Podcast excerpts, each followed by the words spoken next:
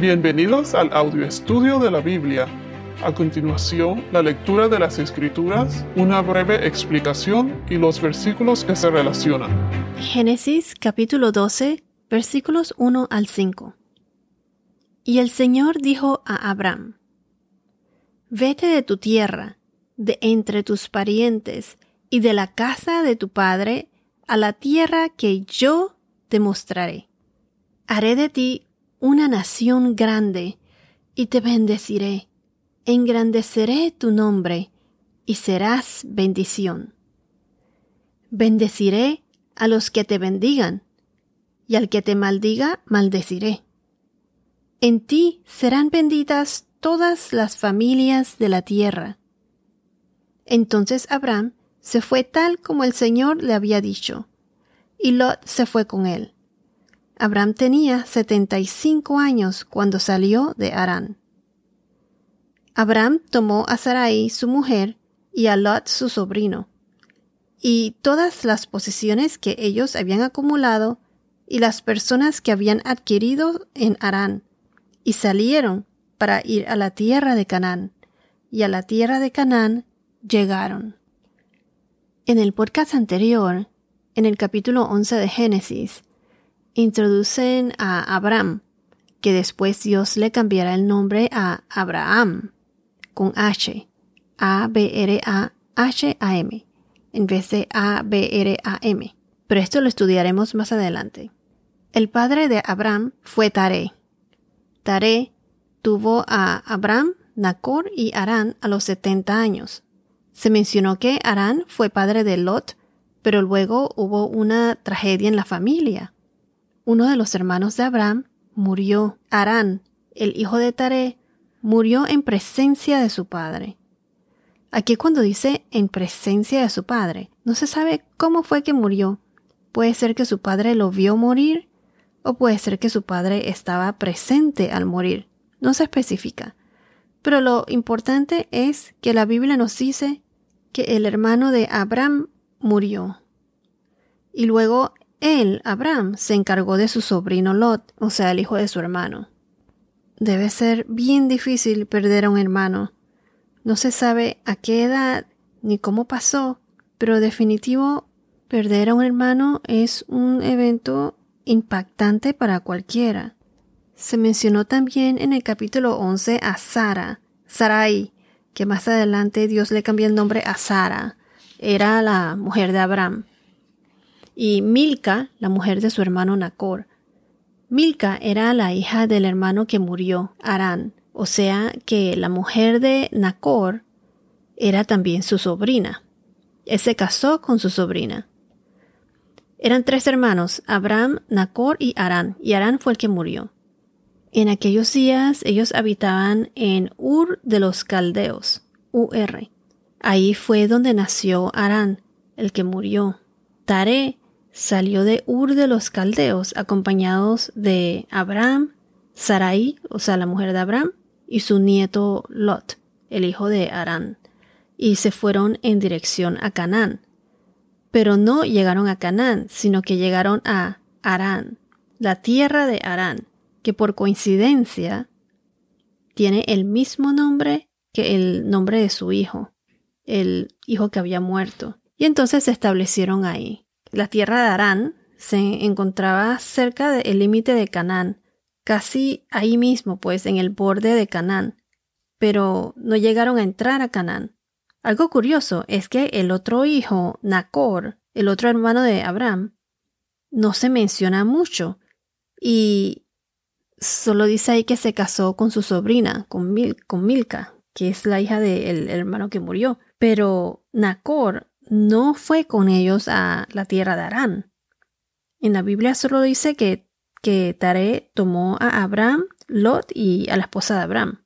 En realidad no se sabe por qué Tare salió de la tierra de Ur de los Caldeos y se estableció en Arán. Se especula que a lo mejor Tare nació en Arán y luego de eso emigró a Ur de los Caldeos y por eso ahí le puso a uno de sus hijos el nombre de Arán. Y se dice que al morir Arán, su hijo, Tare quiso regresar a su tierra. Pero estas son especulaciones, no se sabe, no dice en la Biblia. ¿Y por qué Nacor no fue con ellos cuando fueron en dirección hacia Canaán? ¿Por qué fue que Nacor se quedó atrás? Bueno, eso en realidad no lo sabemos, no se especifica. Lo importante es que cual fuese la circunstancia o los motivos de Taré, puedo pensar que estaba en el plan de Dios de que salieran de Ur de los Caldeos. Más adelante veremos en Génesis capítulo 15 versículo 7 que Dios dice que Él sacó a Abraham de Ur de los Caldeos para darle a heredar la tierra prometida.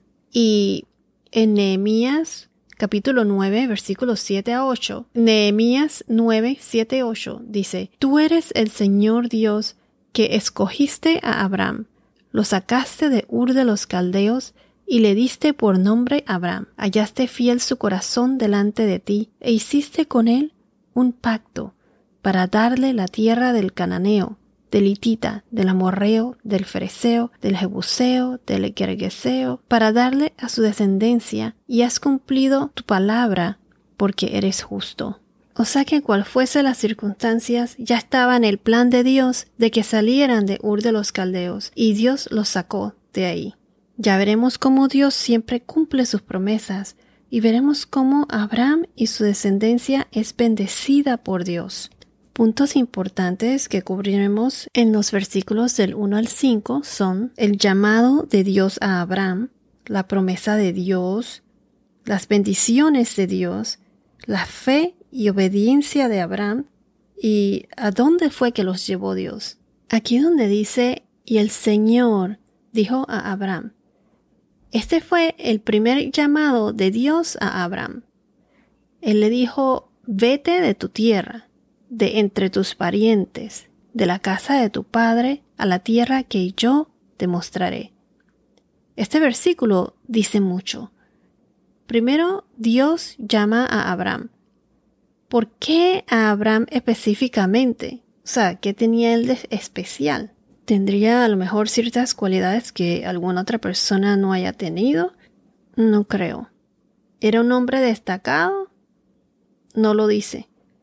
En la Biblia solo dice que Dios lo llama a él, a Abraham.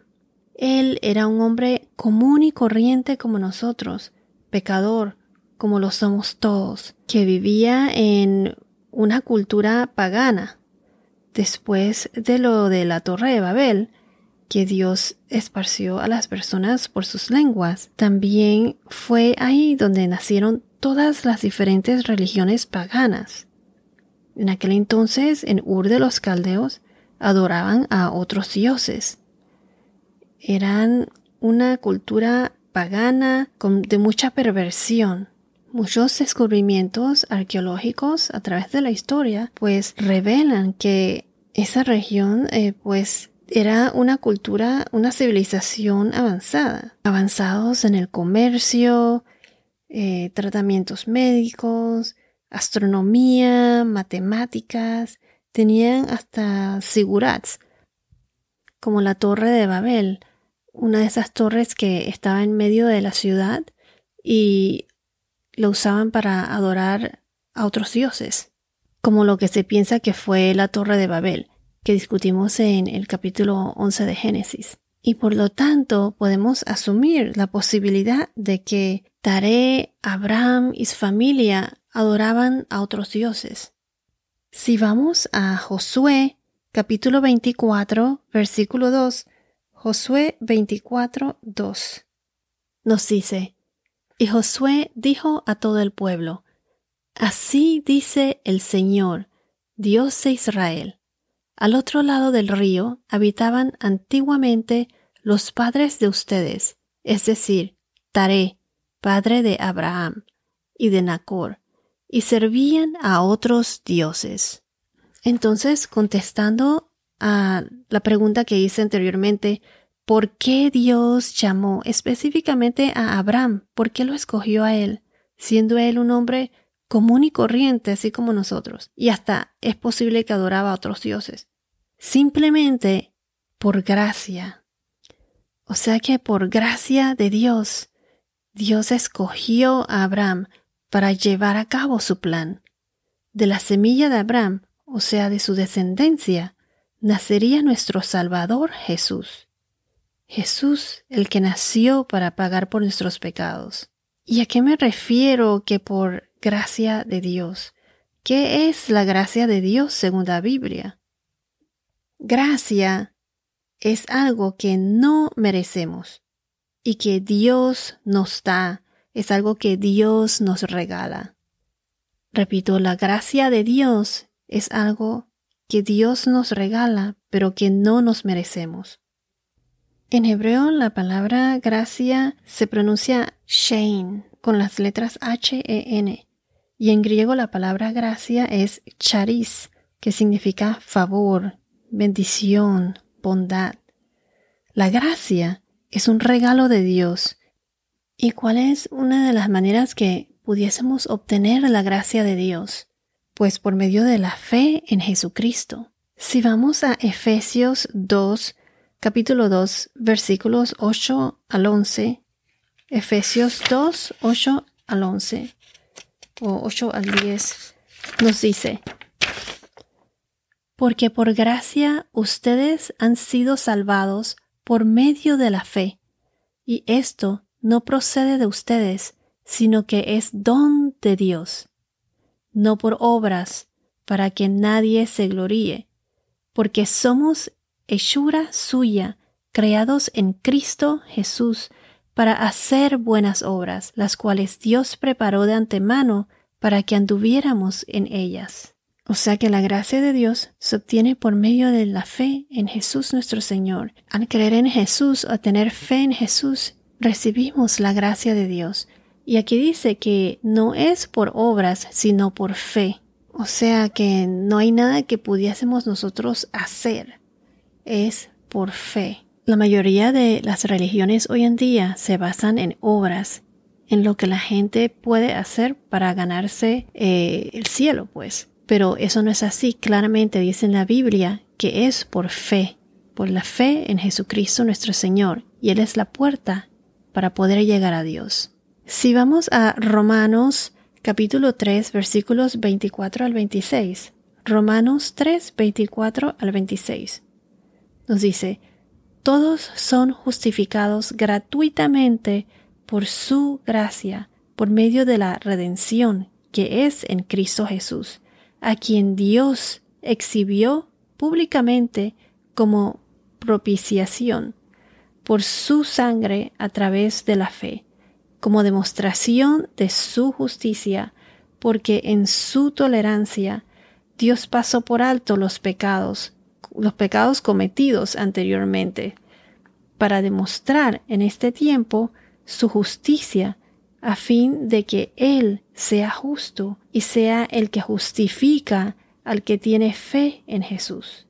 O sea que gracias a Jesús, que pagó por nuestros pecados, somos todos los creyentes justificados. Como dice aquí en Romanos, justificados gratuitamente, porque es un regalo, es gratis, por la gracia de Dios. Recuerden lo que estudiamos en los podcasts anteriores, la caída de Adán. El pecado es la muerte. Por la caída de Adán todos nacemos pecadores. La justificación viene de Dios. Es una bendición de Dios para todos los hombres. Y para ser justificados solo tenemos que tener fe en Jesús, en Jesús nuestro Salvador. Al Adán caer en el pecado, Dios nos ama tanto que ya tenía un plan de redención para nosotros, sacrificando a su primogénito único Hijo, Jesús, para que pagara por nuestros pecados y así poder nosotros ser salvados y poder ser parte de su reino, del reino de Dios. Porque el pecado no puede estar en presencia de Dios. Dios es vida, el pecado es muerte. Y como dice en Romanos 3, 22 al 24, Romanos 3, 22 al 24.